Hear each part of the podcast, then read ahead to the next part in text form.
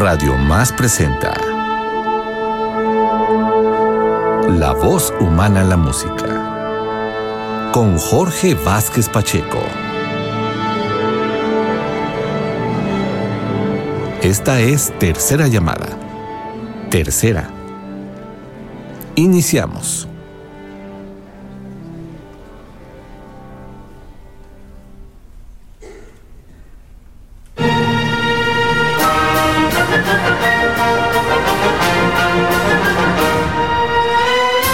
Es el inicio para Orfeo en los infiernos. Con esta obra, el compositor francés de origen alemán Jacques Offenbach abrió de par en par las puertas de los grandes escenarios operísticos al subgénero de la opereta, renglón en que el compositor cosechó sonoros triunfos con títulos como La Bella Elena, La Alegría Parisina y La Gran Duquesa de Gerolstein, y que posteriormente continuarían otros compositores. Orfeo en los infiernos, obra fantasiosa y rebosante en buen humor, se estrenó en París en octubre de 1858 con enorme éxito.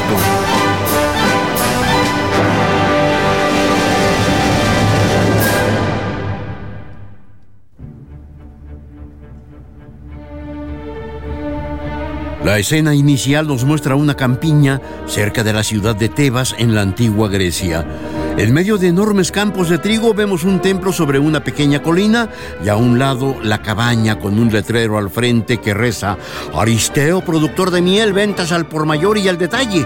Al otro lado vemos otra cabaña con el siguiente título, Orfeo, director de la Sociedad Coral Masculina de Tebas, lecciones de música por día o por mes. Es mediodía. Un coro de pastores entona su optimista canto.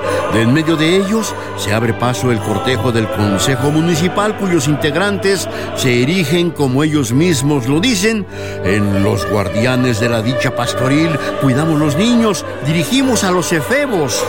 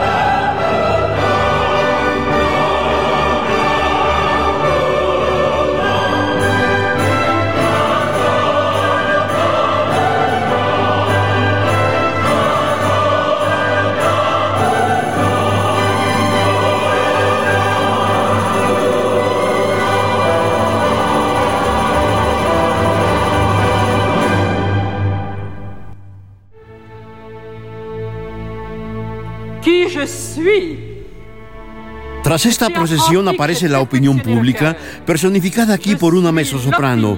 Seguida de varios lictores, lleva un látigo en su mano y esta es su intervención inicial. ¿Quién soy? Del teatro antiguo el coro perfeccioné. Soy la opinión pública, un personaje simbólico que es conocido como un razonador. Los antiguos coros se encargaban de explicar al público lo que ya había comprendido. Yo lo hago aún mejor, pues soy actriz y siendo parte de la acción de la palma o del anatema, yo me encargo de distribuirla. Que esté alerta de mí la mujer que a su esposo le sea infiel y que se cuide también del esposo que a su mujer quiera traicionar.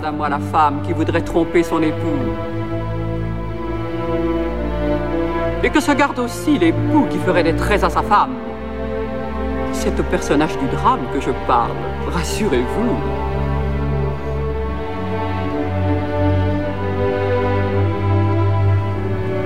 Notre Eurydice, je pars. Mais je suis toujours là, prête à sortir de la coulisse comme un Deus ex machina.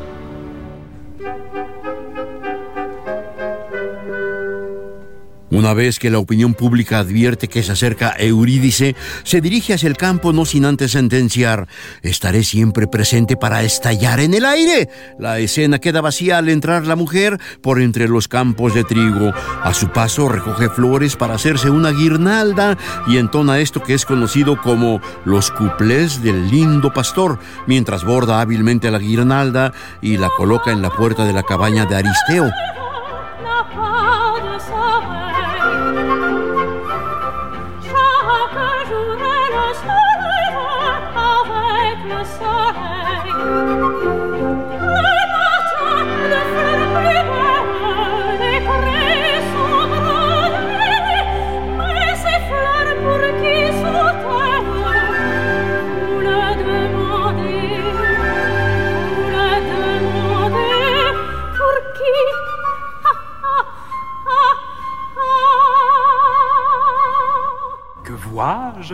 N'est-ce pas la nymphe Maquilla, la belle nymphe que j'adore Eurídice empuja la puerta de la cabaña y echa una mirada al interior. Mientras tanto, Orfeo, su esposo y por añadidura poeta, músico, cantor, entra en escena con su violín mientras la mujer esparce despreocupadamente el resto de las flores en el interior. Orfeo toca una apasionada frase musical en su instrumento y la mujer voltea sorprendida. À qui jetiez-vous ce chant passionné de votre crin-crin Mon violon Ne touchez pas à cette corde, madame Il m'ennuie comme vos vers, votre violon Allez charmer de ces sons les bergères de troisième ordre dont vous raffolez. Oh Quant à moi, j'aime aujourd'hui ce berger. Il m'aime. Rien ne me séparera d'Aristée. Orfeo advierte una extraña actitud de su esposa en la cabaña de otro hombre y pregunta a quién ofrece esas flores. Ella responde tímidamente, al viento. ¿Y tú? ¿A quién ofreces el canto apasionado de tu cacharro? Orfeo reclama esta ofensa a su instrumento, pero ella de plano le dice que le es muy aburrido escuchar versos y el violín de su amado y le urge a retirarse. Ve a engatusar con tus cánticos a las pastoras que tanto te apasionan. En cuanto a mí, amo a ese pastor y él me ama, nada me separará de Aristeo. Eurídice le dice abiertamente que él es infiel, que le odia tanto como al dichoso violincito. Orfeo le responde que tomará venganza tocando para ella hasta el cansancio su más reciente composición. Dicho esto, se mete de lleno a la interpretación de su instrumento, lo cual provoca un verdadero martirio a la mujer.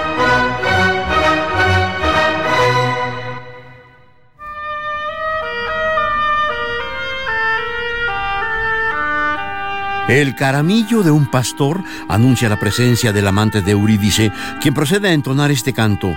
Yo soy Aristeo, un pastor de Arcadia, recolector de miel y ebrio de melodías, que se encuentra satisfecho con los inocentes placeres que los dioses conceden a los campesinos. Veo revolotear bajo los emparrados, entre cielo y tierra, los enjambres de mis abejas fabricando su dulce miel. Así es la fiesta de un alma honesta, la verdadera felicidad de un tierno corazón.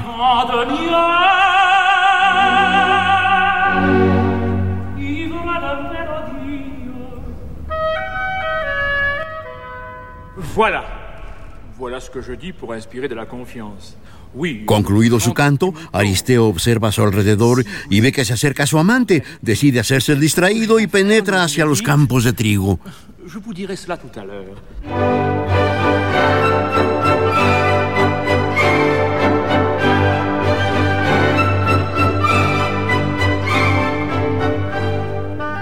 Voici la tendre Eurydice. N'ayons pas l'air d'avoir passé dans les blés. Oh, le voici, j'arrive à temps. Aristée, mon beau berger, prends garde, ne bouge pas. ¿Cómo no bouge pas? Oh, Aristée, au nom de mon amour, n'approche pas. Alarmada, ella le pide que no se mueva. El esposo ya está enterado de todo y colocó entre los trigales lo que ella define como testigos de su inocente amor, unas venenosas serpientes. Aristeo se muestra despreocupado, supone que eso ningún peligro representa. Allons donc. Regarde comme je me moque de ces Mais regarde Aristée, ton amour et ton courage t'emportent. Aristée, tu cours à la mort. Il n'y a pas de danger. Eh bien, alors je vais mourir avec toi. Allons donc. Crac, ça y est. Eurídice sigue a su amante por entre el campo de trigo, pero repentinamente se queja y levanta un pie. Supone que ha sido mordida por una víbora. El hombre la toma entre sus brazos y le recuesta suavemente sobre un lecho de hojarasca. En ese momento invocará a Plutón y casi de inmediato se transforma en el mismo dios invocado. Voilà ce que tout à l'heure. Et maintenant.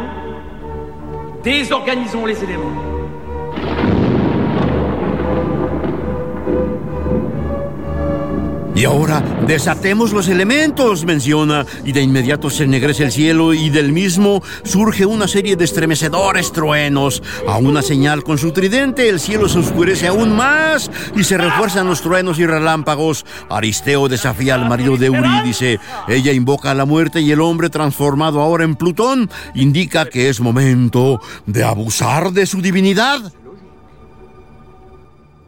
Ça une larme partons. Ah, avant de partir...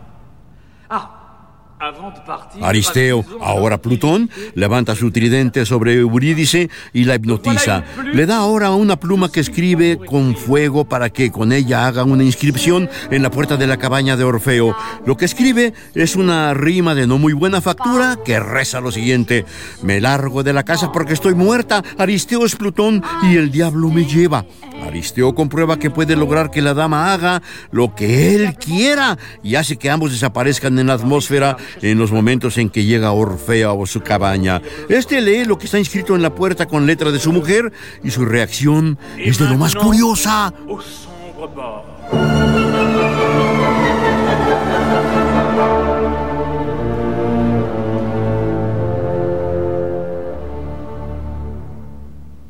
Que vois-je L'écriture de ma femme Je quitte la maison parce que je suis morte, Aristée est Pluton et le diable m'emporte. Comment elle aime Oh, mais ce n'est pas possible Mais si, elle est bien morte, puisqu'elle le dit elle-même. Oh, merci Merci, Jupin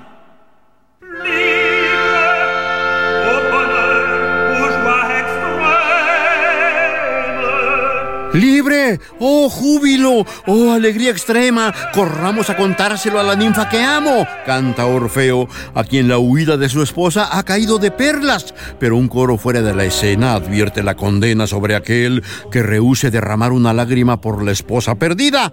Pronto habrá de aparecer la opinión pública que aconseja a Orfeo buscar a su mujer y tratar de recuperarla. Si haces eso, le dice, serás un glorioso ejemplo. Él replica que sus alumnos de música son primero.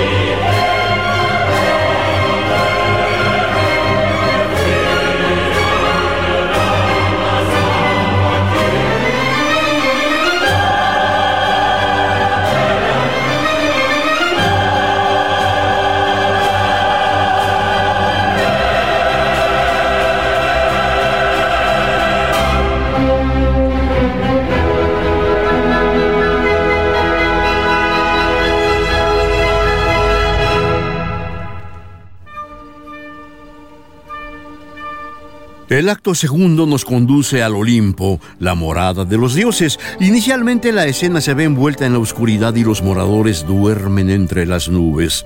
Pronto habrá de escucharse un coro lejano, uno de los momentos memorables en esta obra. Son las voces de los dioses mismos quienes nos dicen, durmamos, que nuestro sueño jamás tenga final, puesto que la única alegría en el Olimpo es dormir.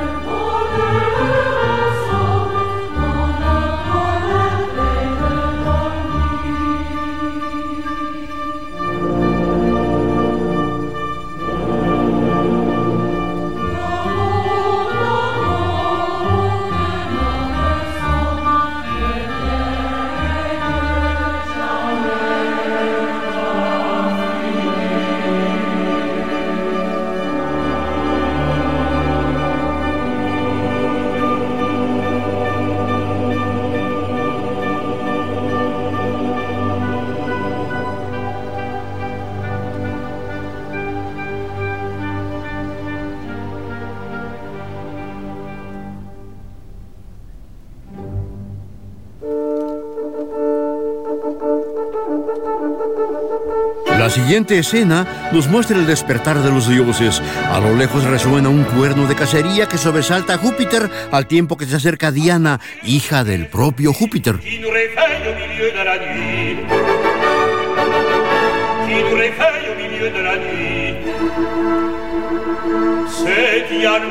réveille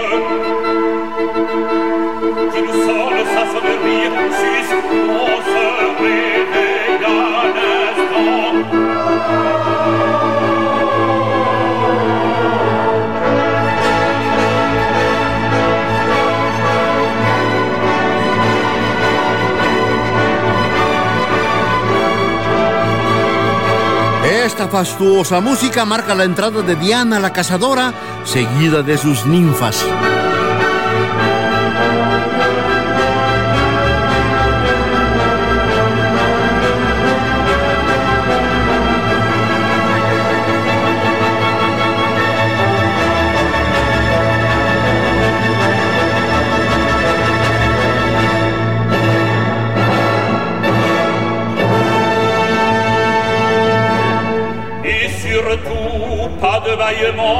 D'un cri de joie et d'allégresse. Il faut saluer la déesse, obéissons au règlement.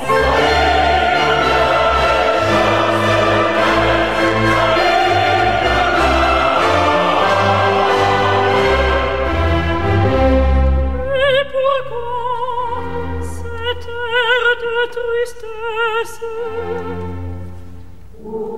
Diana pregunta por qué tanta tristeza y procede a decir, nadie puede igualar mi tormento. Cuando desciendo al llano es para buscar a Acteón y en una fuente cercana es donde lo encontré. El canto de la mujer, salpicado de expresiones onomatopéyicas, es el lamento por su enamorado, a quien no ve desde tiempo atrás. Su padre le dice que trató de liberarla de ese ser humano sin importancia y para ello lo convirtió en siervo.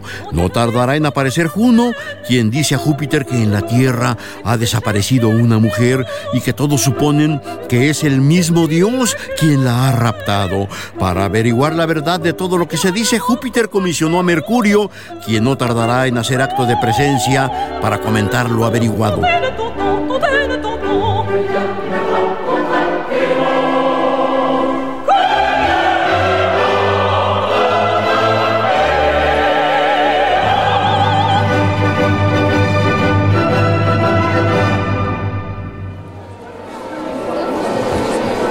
Estimado auditorio, en estos momentos vamos a un breve interludio. Regresamos en unos instantes en La voz humana en la música.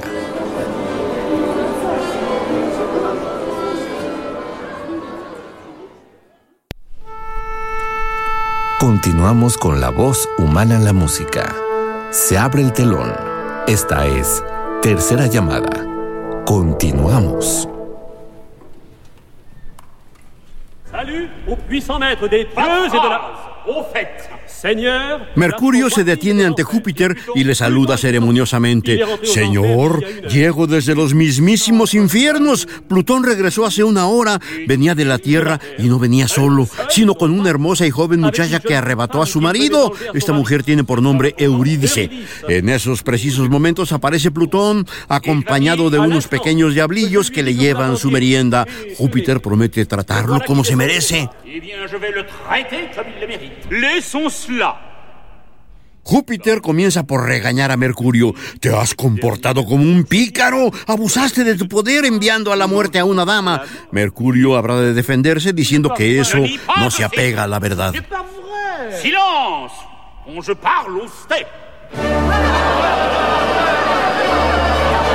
Cuando ambos dioses discuten, desde fuera del Olimpo se deja escuchar una fuerte algarabía. Este es el coro de los semidioses. Diana, Venus, Cupido y otros más se han rebelado contra la tiranía divina y pretenden derribarla.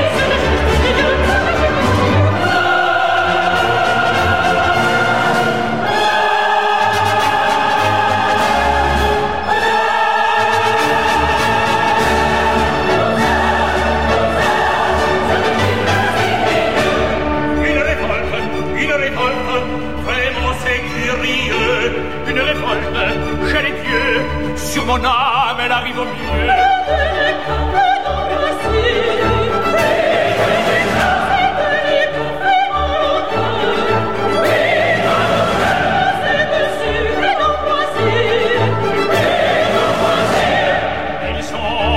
raison, ces aliments sont fades. Parlez-moi de ceci, de ceci, camarade.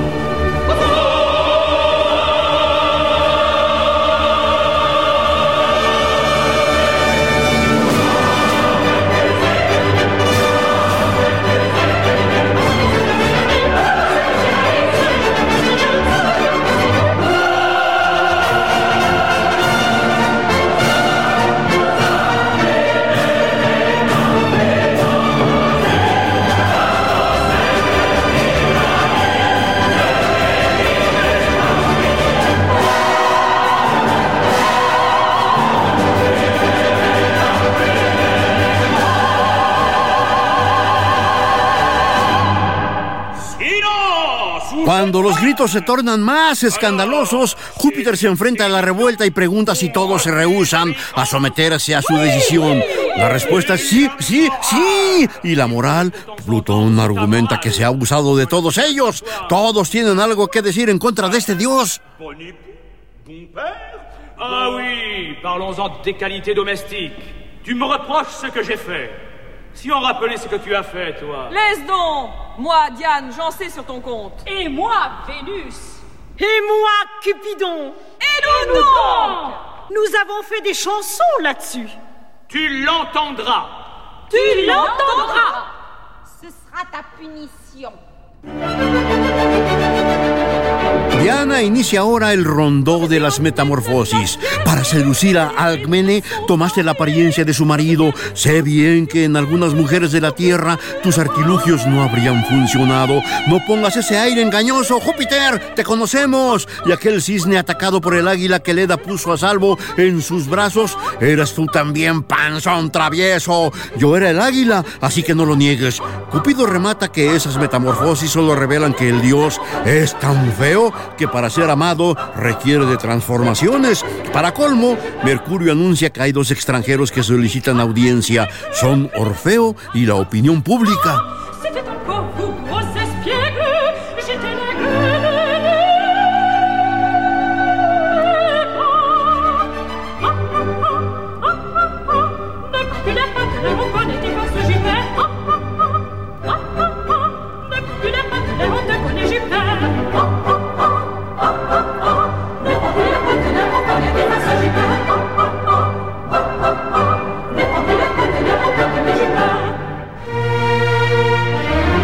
Mercurio sale y regresa con Orfeo y la opinión pública. Esta dice que la venganza está bien cerca y aconseja a Orfeo, ve a implorar con voz potente al gran Júpiter el derecho de retorno de los infiernos de tu amada y queridísima esposa.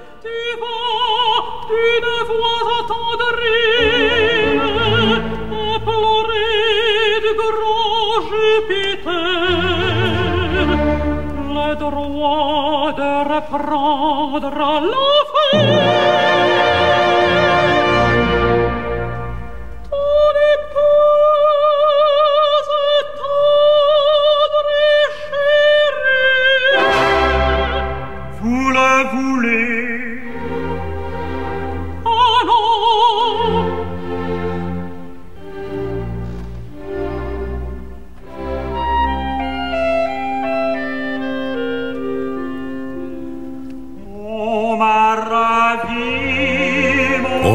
Comienza a tocar su violín y dice, alguien ha robado a mi Eurídice. Todos le secundan, nada puede igualar su tormento y el raptor es Plutón.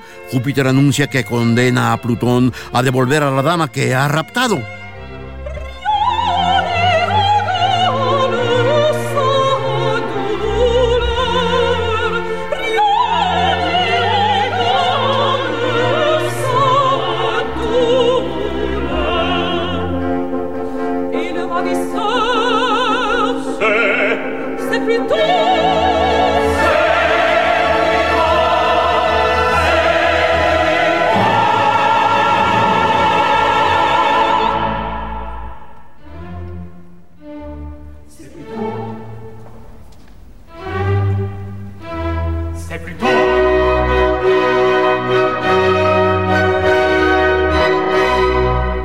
Ante tal determinación divina, la reacción de Orfeo es angustiosa. ¡Oh, cielos! ¡Cielos! Me devuelven a mi esposa. ¡No puede ser! Plutón, por su parte, no desea que le quiten a Eurídice y el asunto se vuelve realmente confuso. Para dar firmeza a su voluntad, Júpiter promete descender a los mismísimos infiernos. Después de ello, los revoltosos se muestran felices y todos parten del Olimpo con cantos optimistas.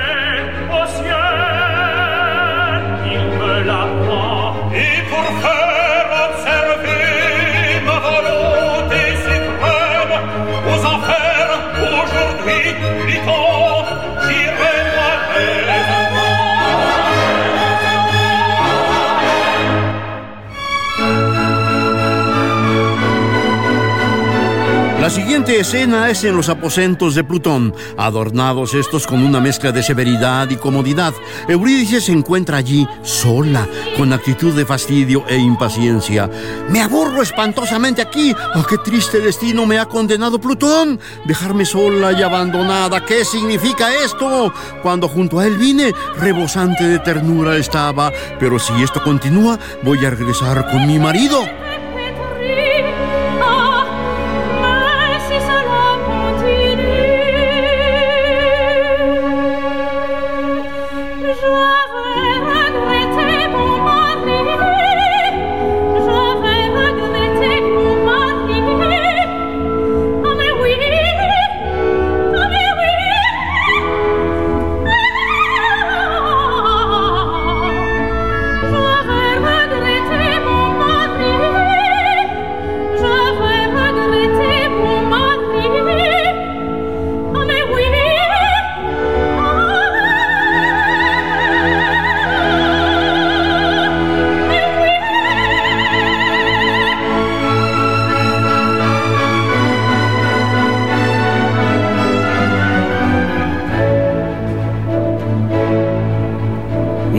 En sus pensamientos se encuentra la mujer cuando aparece John Styx, criado de Plutón. Este hombre muestra intenciones donjuanescas para con la mujer y le dice que la dama que le ame será la más afortunada del mundo.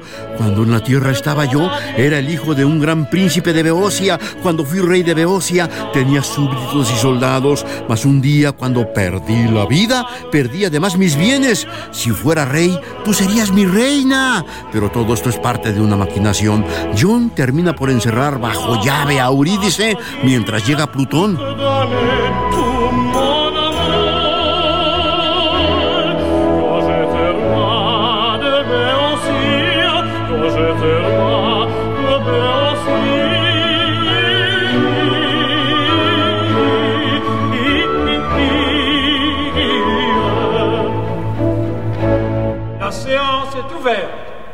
Faites le témoin Cerbère. Pero Plutón ya es juzgado por un tribunal. En este momento el alguacil llama a Cerbero, la bestia de tres cabezas, como testigo. Minos procede al interrogatorio. Testigo Cerbero, en los idus de marzo, el dios Plutón, en su retorno de la Tierra, regresó solo o con una mujer. Cerbero trata de responder, pero Plutón pasa a su lado pisándole una pata a propósito y el monstruo solo ruge. Esto lo toma Minos como una respuesta y dice, ¿escucharon? Dice que Plutón entró solo a los infiernos. Júpiter trata de abrir uno de los hocicos de Cerbero y este le muerde el brazo. Entonces intenta tomar sus rayos y fulminar a la bestia. Justo antes de la aparición de Cupido, vemos un forcejeo entre John Styx y Júpiter, el dios intentando recuperar sus rayos y John quitándoselos. Ne la foudre En poudre, en poudre tous ces gens-là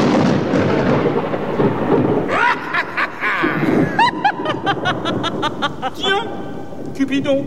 Oh, papa, papa, tu me fais de la peine. Mais qu'est-ce qu'il vient faire là, ce méchant galopin? Il vient te sauver, ce méchant galopin. Me sauver? Comment? Tu cherches une femme et pour la retrouver, tu fais venir ces vieilles perruques Quoi? Mon petit chéri, tu te chargerais? Il faut donc que je te la rende, ton Eurydice. Oh oui Eh bien, on va te la retrouver. À moi, ma police. À moi, les policemen de l'amour Cupido recibe la encomienda de recuperar a Eurídice y para ello llama a los policías del amor, que son pequeñas criaturas que visten bonetes ridículos y portan enormes cachiporras. De inmediato vienen las órdenes. Es necesario dar con el escondite de la mujer raptada, pero la respuesta la adelantan desde ya los policías. Nada, ni rastros de la desaparecida. Cupido tiene una idea y dice, al ratón hay que hacerlo salir del agujero con queso. Conozco una estratagema que hará salir de su reducto a la mujer, a la mujer que se ama. Es un sonido, pero además de ser delicado, debe ser dulce y encantador.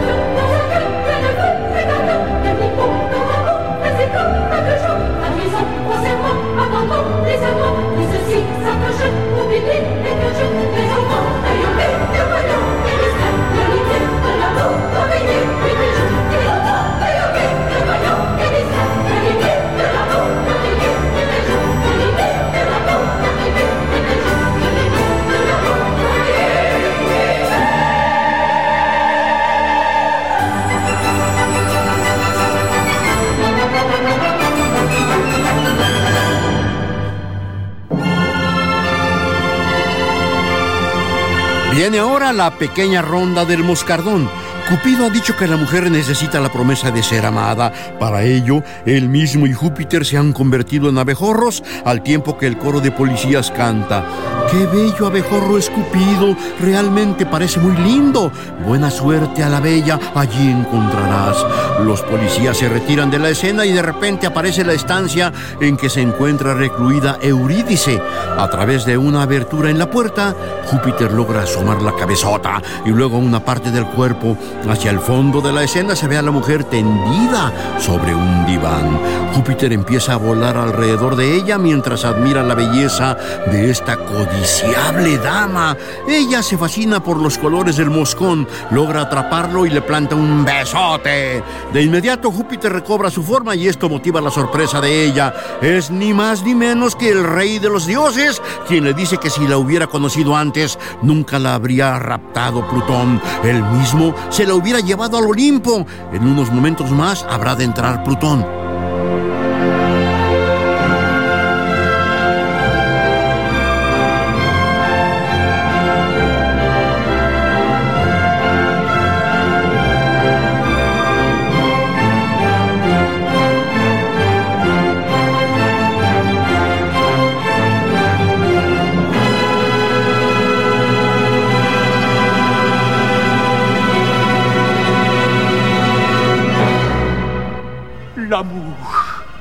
La. Plutón, furioso, busca desesperadamente al moscardón. En ese momento aparece nuevamente Cupido que le dice, ¿realmente quieres encontrarlo? Entonces espera un momento. Extiende la mano y la escena cambia. De entre las flores salen moscas verdaderamente estilizadas. Son hermosas ninfas que visten apenas unos breves corpiños dorados y lucen alas resplandecientes. De inmediato rodean a Plutón llevándolo a rastras fuera de la escena en un momento de ballet por demás atractivo.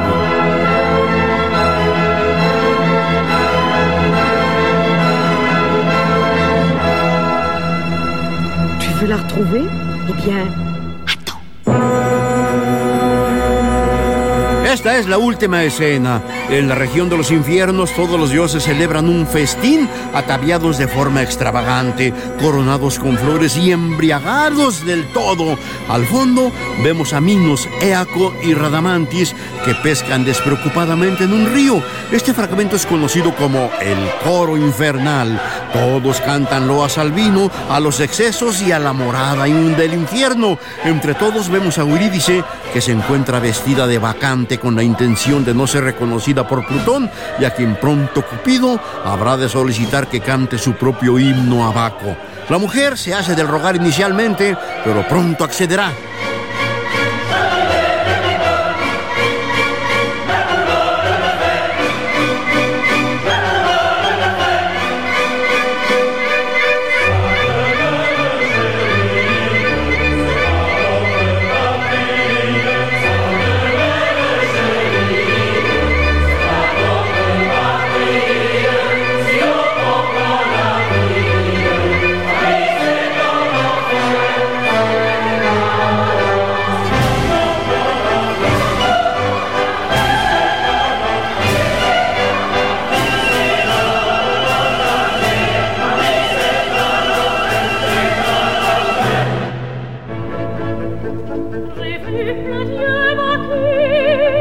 En su canto, la mujer raptada dice lo siguiente: He visto al dios Baco en su roca fértil dando a sus súbditos sus alegres lecciones. El fauno pies de cabra y la ninfa dócil repetían sus canciones.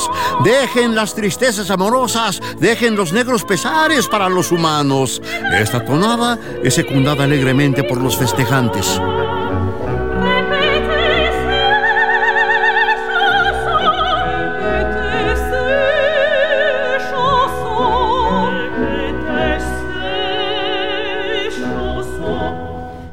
Reconnu Eurydice.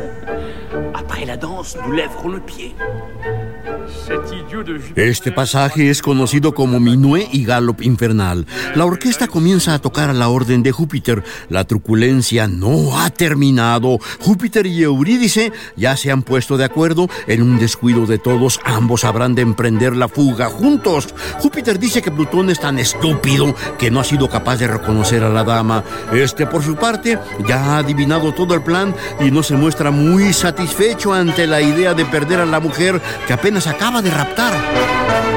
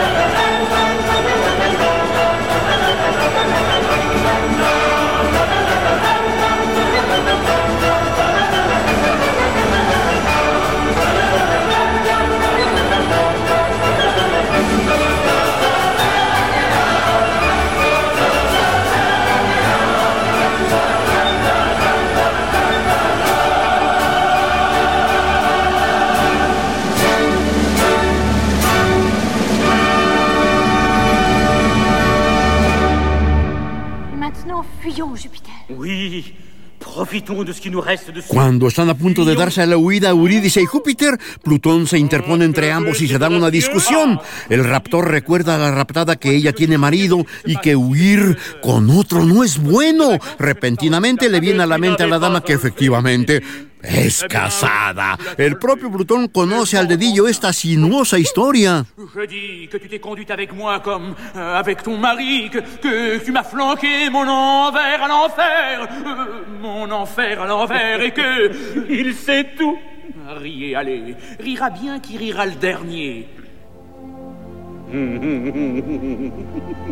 Cuando la situación comienza a tensarse demasiado, Plutón decide que en lo sucesivo solo hablará en verso. Pronto habrá de escucharse el sonido de un violincito.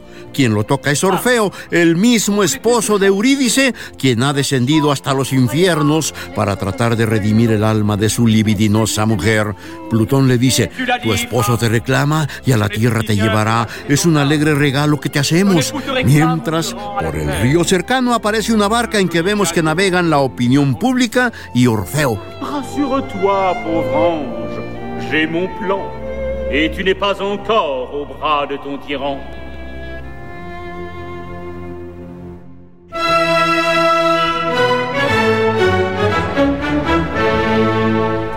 Orfeo está dispuesto a perdonar las debilidades de su esposa. Eurídice aparece cubierta por un velo, ya sin el atavío de vacante y con John Styx que le conduce de la mano, pero la opinión pública menciona al marido, no mires detrás de ti, mira 15 pasos adelante, amigo, piensa en la tierra, ella nos espera a ambos.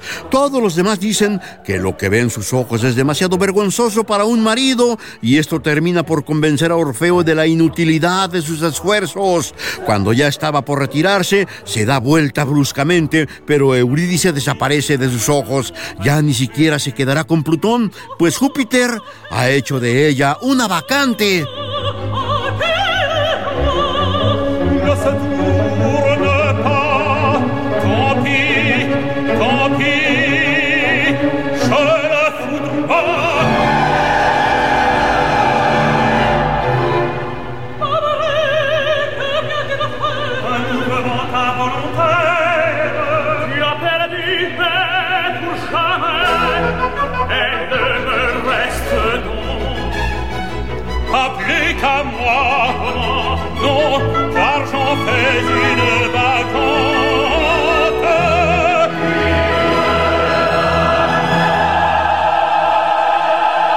Eurídice se muestra al fondo loca de alegría. Esto es lo que conviene a una mujer como ella, lujuriosa en extremo y que en la tierra no ha logrado ser feliz. Mientras Baco recibe a la hora sacerdotisa, todos cantan a la embriaguez de los elegidos con la célebre tonada del can can.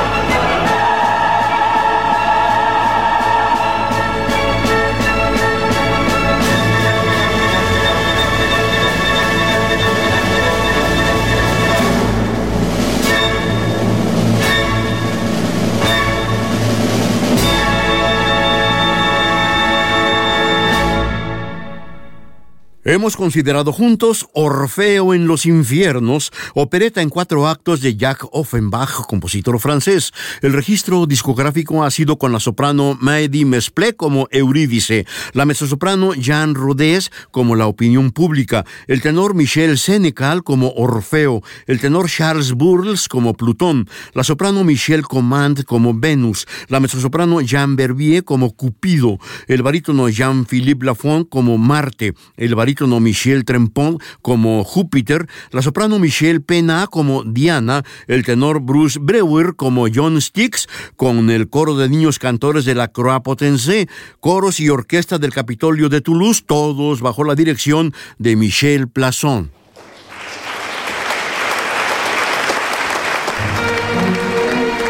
Radio Más presentó La voz humana en la música con Jorge Vázquez Pacheco.